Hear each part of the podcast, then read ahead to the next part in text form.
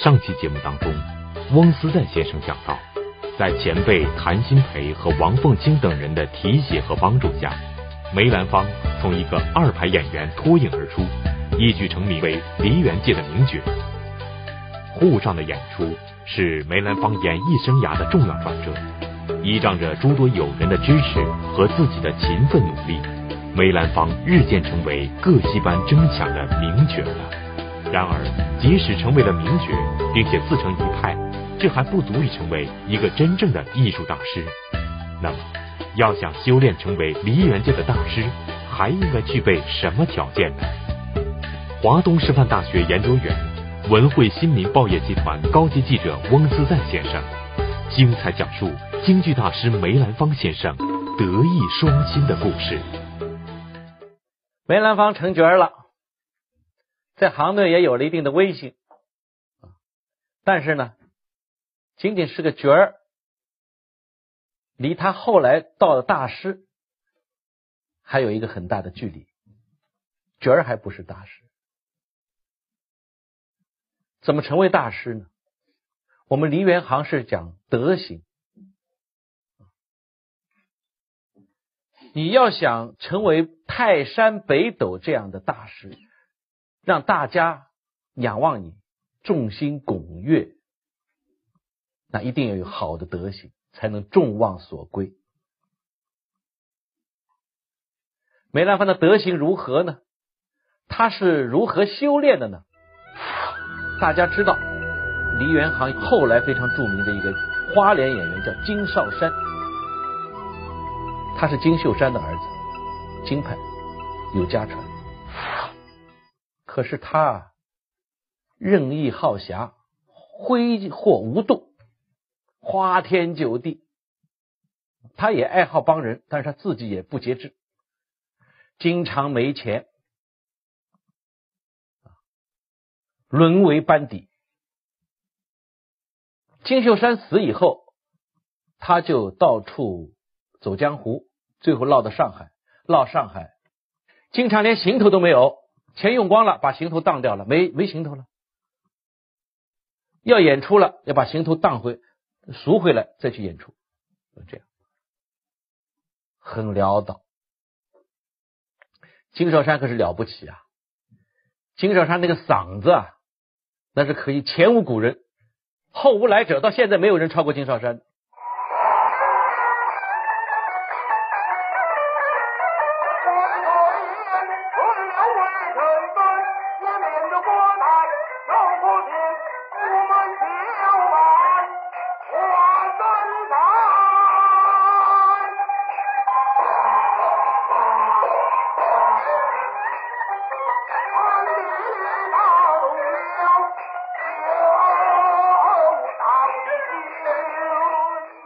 么一条好嗓子，沦为班底，潦倒。梅兰芳非常同情，一直想我得帮助帮助这个人。有一次，剧场老板给他一个戏码，《霸王别姬》，你北京《霸王别姬》好，到上海来演一下《霸王别姬》。可是没有杨小楼了。这个戏梅兰芳最早是和杨小楼共同创作的。杨小楼是谁啊？大家看过电影《霸王别姬》吧？里边有个段小楼，张丰毅演，有点杨小楼的影子。当然这是艺术上的啊。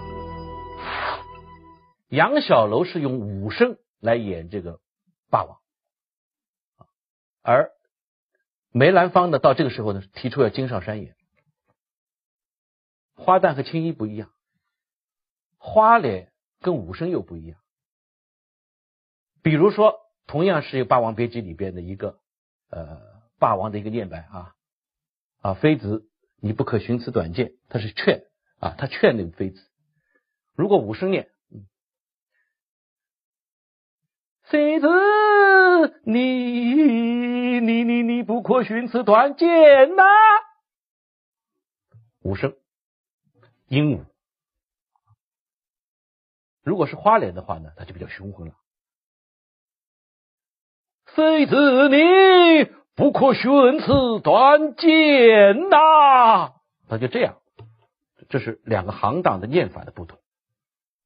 那么由于梅兰芳和杨小楼这一路旦角和小旦角和武生这路演法在北京已经走红了，那么到了上海没有杨小楼，戏园老板自然想到应该是找一个相应的武生演员来配合梅兰芳。那么找谁呢？当时上海有一个非常有名的武生叫杨瑞亭，杨派武生很出名，很英武。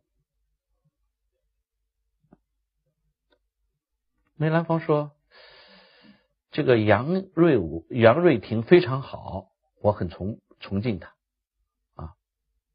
可是呢，他个子偏高了一点，嗓子比较细。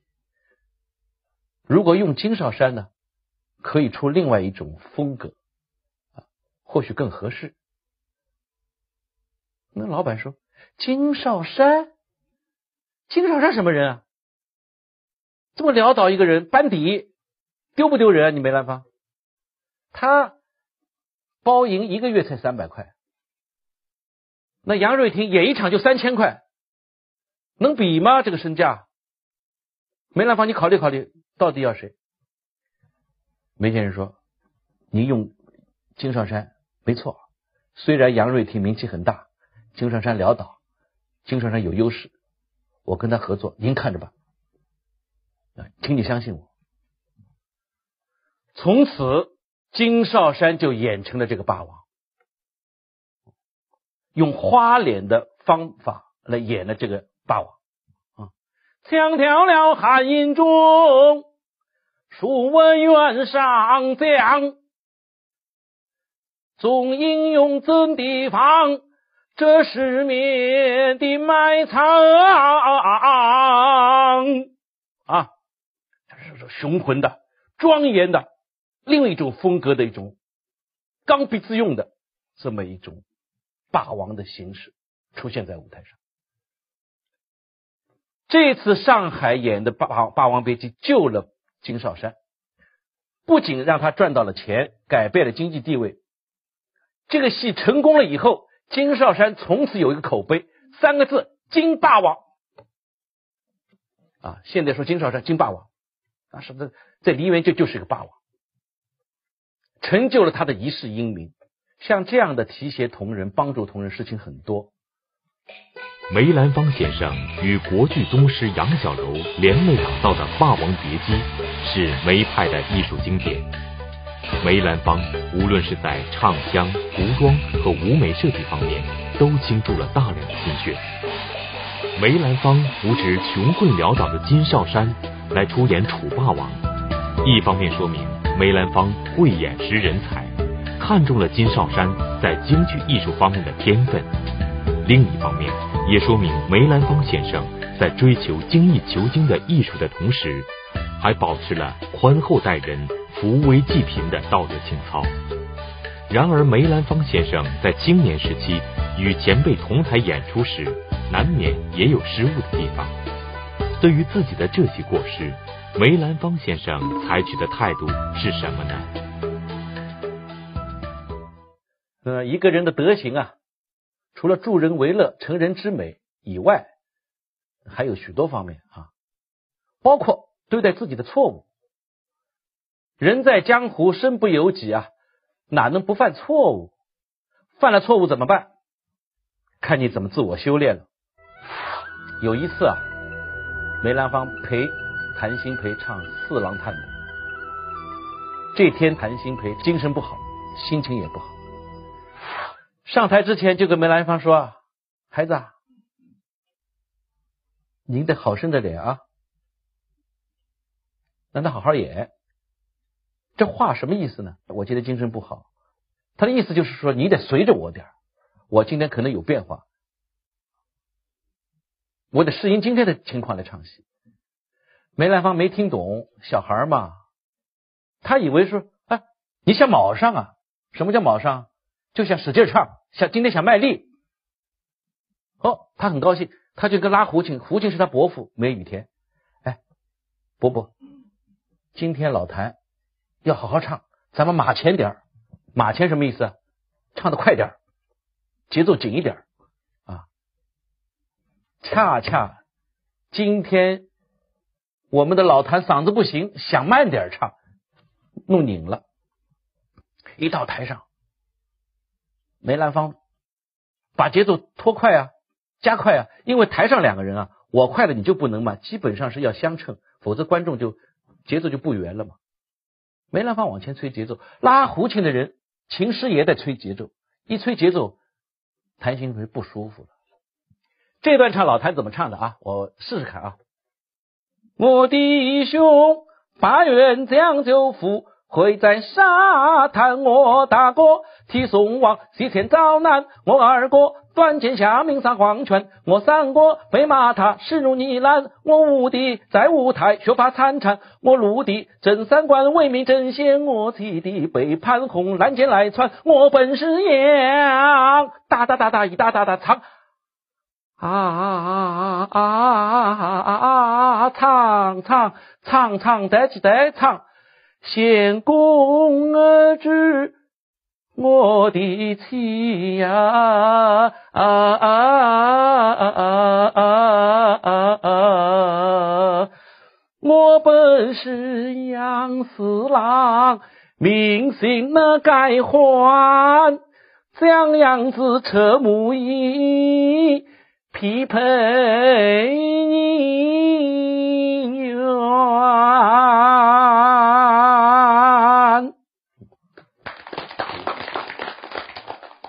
大家看这段唱啊，高音多，节奏快，后面快板特别快。他本来这个唱段的设计就是这样快，你还要马前，他哪受得了啊？今天嗓子正好不在状态，所以这段是唱到后来啊，内行叫拉了，转轴了，就是没唱到后来没音儿了，很狼狈。老谭从来没那么狼狈过。唱完以后气坏了，老谭临走的时候拂袖而去，没理梅兰芳，走了。这个梅兰芳啊，毕竟才二十来岁，为人处事还没有经验，他也没有来得及及时去跟老谭去解释，老谭不高兴啊，就回以颜色。过几天，老谭通知小梅，我们俩继续演四郎探母，把日子告诉他。那谭鑫培这回呢就不一样了，京城养足了，上台，告诉秦师马前，今天马前，你看我怎么马前。谭鑫培功夫好啊，他什么功夫啊？他唱的非常节奏非常流畅，非常快。这梅兰芳跟不上啊，旦角一般就没有老生快，况且这个老台还要马前，梅兰芳拼命的跟节奏，怎么也跟不上，累出一身汗来。这个梅兰芳啊，唱戏有一个本事，是别人很少有这种本事，他在台上能控制自己的汗水，用神经控制汗水，所以他的汗唱戏的时候是不会流出来的。演完了，到了后台，哗，汗把里边衣服都弄湿，好，然后再把把身体洗干净。他有这种控制能力，可是这回他恰恰就在台上把汗水都流下来，并且印到这个这个行头的外面，当场出出毛病，出丑。演完以后。老谭笑嘻嘻又走了。小梅啊，你不是要马钱吗？你看看这个马钱的厉害，你这两碗干饭早着呢。在梅兰芳先生眼里，年长他四十八岁的谭鑫培先生无疑是他的老前辈。尽管梅兰芳十分崇拜他，但是无意之间的冒犯使得谭鑫培一直憋着劲儿。时不时在戏台上挑逗一下梅兰芳，这时比较木讷又不善于言辞的梅兰芳不知如何是好。梅兰芳始终在寻找机会想与谭老先生解释，谁知偏偏在这个时候又发生了一件意外的事情，梅兰芳再一次的冒犯了谭鑫培老先生，这就使得两人之间更加不愉快了。那么这一次，梅兰芳又做错了什么事呢？有一次，梅兰芳所搭这个班呢，班主叫于振廷，也是一个武生演员，很有名。那于振廷有一次对梅梅兰芳说：“哎，这回啊，咱们在吉祥戏园唱，这四天里边，你把你的新戏《牢狱鸳鸯》分成四天唱，一个戏啊拉成四天，每天一折，那么一天戏码不够了。”那你就再加一折老戏，因为《牢狱鸳鸯》是一个新戏，你再唱一个老戏，一天双出，这是个噱头。梅兰芳想嘛啊，这是一个老板的作为老板的想法，呃，为了上座率嘛，那也没有什么不好的，那就同意了。谁知道那天到了门口啊，他是贴的水牌，两出戏双出，对面不远的地方。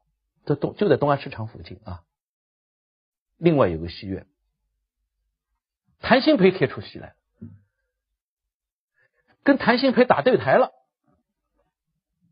这个按照梨园的惯例，朋友之间、师徒之间不主动打对台，市场就这么点儿，你打对台不是把观众分流了吗？都得给对方留饭碗，无意撞车了，跟谭鑫培。原来啊，这是于振廷想出来的。他为了生意好，他提前知道谭鑫培要到附近一个戏园子来演出，怕影响自己的生意，就提出了让梅兰芳创双双出的这么一个点子。这梅兰芳就中了套了，那当然不愿意，不愿意，那已经已经这样了，他就唱了。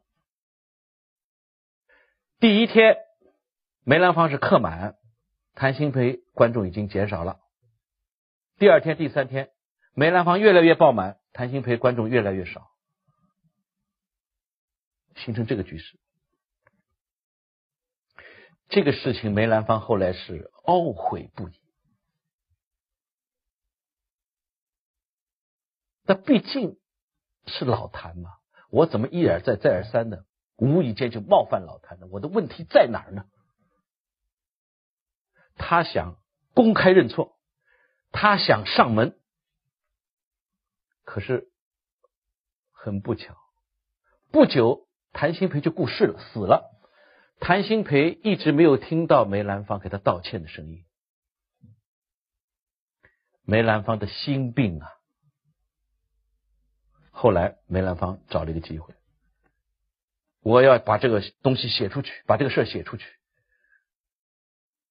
公开承认错误。所以有他在出书的时候，他把他的秘书许继传说：“你把他把事情写出来，把我的态度写出来，把我的心情写出来，把这事情的原委写出来，让后世让宝九他们看。”梅兰芳是怎么说的呢？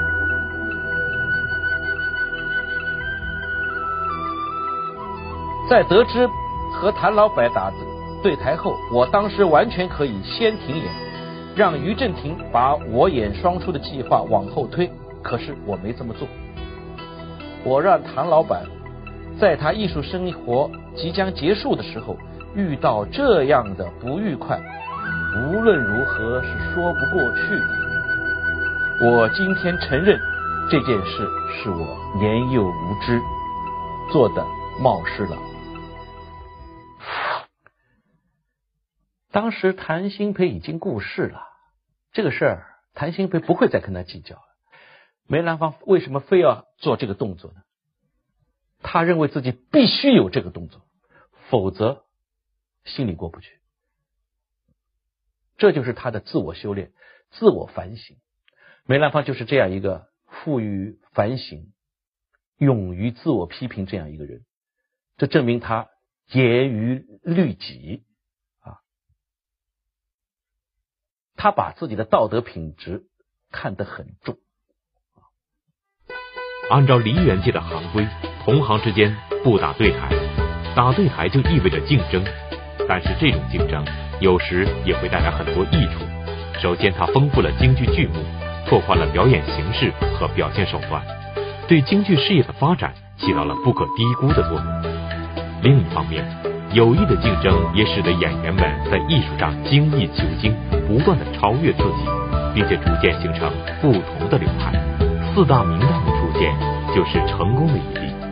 四大名旦之间虽然有竞争，但是他们却恪守义德，彼此礼让。在四大名旦中，梅兰芳与程砚秋的关系最为特别。早年间，程砚秋曾拜梅兰芳为师，因此严格的说，他们是师徒关系。同为四大名旦之列，程砚秋却实实在在的与师傅打了一场对台。那么，有了前车之鉴的梅兰芳，又该如何看待这次师徒对台呢？在梅兰芳的舞台生活过程中，也出现过别人跟他打对台的事。在这个时候，梅兰芳由于有了前车之鉴，他就能够站到对方的立场上想想问题，把这个事情得体的解决。有一次在上海，程砚秋应了另外一位老板的邀请，也来演出了。梅兰芳已经在上海演出了。那么，程砚秋是梅兰芳的徒弟，他怎么会跟梅兰芳打对台？不可能。事先消息信息不灵通，无意撞车。梅兰芳已经贴着牌子在演出，陈砚秋来了，宣上海的宣传很厉害，报社报业很发达。一看，哎呀，对台了。这个对台的阵势就这么摆在面前了。这个程派艺术很特别。当时啊，王瑶卿是缔造那个四大名旦的，他给四大名旦一人给一个字，程砚秋是唱。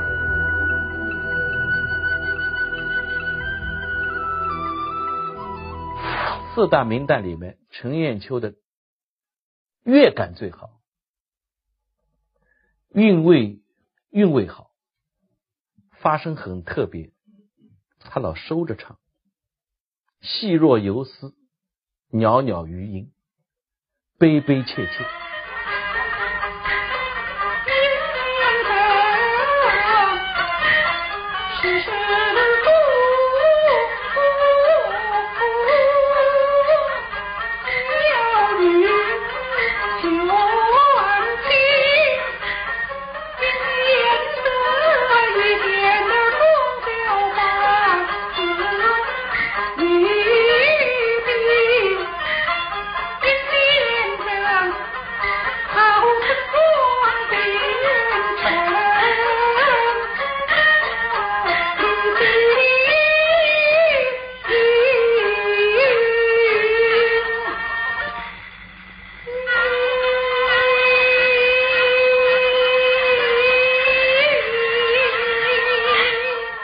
秋的戏对唱下的功夫特别大。他现在最流行的一出戏叫《锁麟囊》，程砚秋是以悲剧戏见长，恰恰这个《锁麟囊》是一个喜剧。为了这出戏的唱腔，他费了很大的功夫。这个戏的剧本翁偶红写的，不过写了几个月，可是这个唱腔琢磨。程砚秋自己琢磨了一年零四个月，语不惊人死不休啊！我学一句啊，学两句《锁麟囊》，试试看。那你看它的旋律走向啊，它的旋律丰富，特别丰富啊。一沙啊是。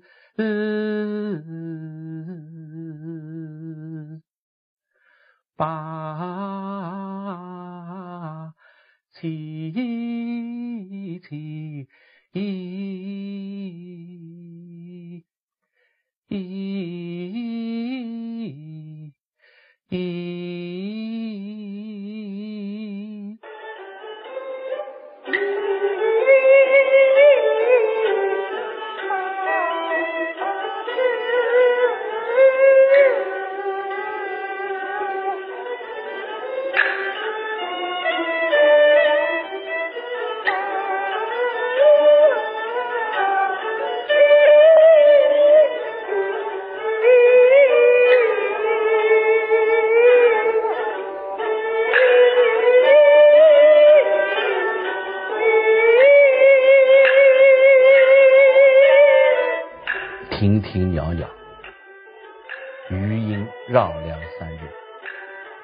非常丰富，程派的魅力。那个程派比梅派新鲜啊，梅派先成先有，后有程派。啊，就像谭鑫培老经典，可是梅兰芳新啊啊，功力虽然不如，可能票房会很好，所以程砚秋这回来，不能说梅兰芳不受到威胁。啊，并不是说程砚秋一定比梅兰芳好，但市场有时候很很妙啊。这市场规律很妙，梅兰芳怎么对待的呢？程砚秋来找梅兰芳了，先生，他称梅兰芳先生，真对不起，我事先不知道，无意跟你打了对台，我这样做很不礼貌，对先生，请你原谅我，我现在就去跟老板说，把合同推迟。宁肯我自己包赢，受点损失，那毁毁毁约是要是要是是要拿毁约金的。等您演完了，我再演。这是陈砚秋的态度。梅兰芳呢？什么态度呢？老四啊，没关系，别放在心上，您好好演，不必跟老板说推迟这个演合同。咱俩各演各地，互相不会影响。你大胆去演，您把戏演好就是了，不要考虑更多的。结果在正式演出打对台的时候，演出当天，梅兰芳自己也演出啊，他就派人到陈砚秋演出的现场献花，表示祝贺。就这样宽容大度。此番师徒对台，当时在上海滩传言甚多。有的说徒弟程砚秋故意为之，实有不敬之嫌。而在梅兰芳看来，青出于蓝而胜于蓝，长江后浪推前浪，乃是自然规律。由于梅兰芳艺德高尚，也使得他在四大名旦的排序当中当之无愧的名列榜首。梅兰芳在艺术上坚持从善如流。兼收并蓄，尊重长者，扶持新秀。在生活中，他待人热情和蔼，谦虚恭让。但是，就是这样一位艺术大师，有时也会成为小报记者攻击诽谤的对象。那么，面对媒体无聊的诽谤，梅兰芳大师又该如何对待呢？梅兰芳在艺术生涯中也。受过别人的批评，甚至爱过小报无聊文人和小报记者对他的谩骂、讽刺、打击。有一个小报记者想自己成名，急于想成名，所以他偏偏做反面文章，啊，反面文章才能够惊动世界。别人说梅兰芳好，我非说他糟，批评梅兰芳，骂梅兰芳，说梅兰芳艺术不行。他想，哎，希望有一个人来跟我争名，希望梅兰芳能跳出来，来跟我吵，那不就我红了吗？啊，炒作起来了吗？啊，版面就活跃了吗？啊，我的编辑，我的总编辑会表扬我啊。啊，报纸有人看了，这种事现在也有啊。梅兰芳看了，付之一笑，没理会。第一个回合，小报记者按耐不住了，你不理我，我怎么办呢？加大力度，批评以外，谩骂，风花雪月呀，无中生有啊。搞了一篇又一篇，人身攻击，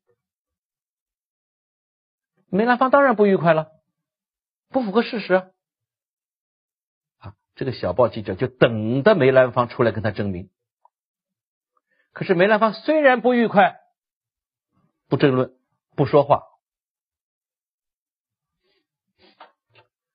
那么后来了，这事情过去若干若干岁月，这个小报记者啊落魄了，潦倒了，没钱了，他到处钱借不到，想出一招来，我大概今天问梅兰芳这么道德高尚，我能跟他借钱，大概能借着。但是他做好一个充分的思想准备，我准备被我准备被他骂一顿，什么词儿都准备好了，我怎么准备给他检讨啊？他估计会怎么骂我啊？他都想好词儿了，准备好，到了梅到了梅兰芳那儿，一五一十把自己处境讲一遍。梅兰芳呢，知道这些情况以后呢，拿出两百块钱来，啊啊，就是货币啊，货币是不同年代是不一样的。这个时候两百块大概就就就就就比较值钱的两百块，给了他两百块，再也不说别的，您您走吧。他没有想到，一个受过他侮辱的。受他欺负的这么一个人，居然会这样对待他，他的钱会如此容易的得到，他没有想到，他被梅兰芳的这个气气度、胸怀感动，当场扑通跪下来。梅先生，我真不对，您是宰相肚里能撑船啊，我。是有眼不识泰山，我错了，以前的文章都狗屁啊！我今后再也不这么做了，大大的检讨一番。梅兰芳说：“没关系，没关系，您也要吃饭，没关系，去吧。”这是梅兰芳对待批评、受到批评时候的一种人生态度，这叫口德，不说人坏话。这梅兰芳啊，经常用这样的话来教育他的子女和他的学生，要注意口德，管好嘴巴，别说人坏话。他常常举一个例子，说有一次啊，在一个梨园界的聚会，大家在一块吃饭，有一个票友很苛刻，喜欢评论演员。他就在这个饭桌上，就讲评论演员。他不喜欢高庆奎，有个老演员叫高庆奎啊。说高庆奎啊，唱的怎么不好，身段怎么不好，怎么难看，横不好，竖不好。旁边的人啊，面面相觑，你看我，我看你，没人搭理他。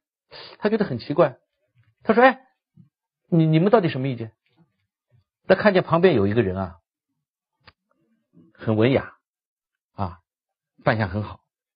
他就说：“哎，先生，您您看我说的对不对？”那个先生笑而不答。哎，他看见先生那个风度很好，就套近乎。先生，哎，您贵姓啊？这个文雅的先生跟他说：“在下就是您被你批的体无完肤、骂不绝口的高庆奎。”这个票友啊，脸上红一阵白一阵，尴尬之极，逃之夭夭。梅兰芳就一个反面的例子来教育他的学生，教育他的后代。所以梅兰芳啊，时刻注意自己的口德，任何场合梅兰芳不讲人家一句坏话。梅兰芳说啊，嘴巴要积德啊，人生在世。两个地方要注意，名利要淡泊。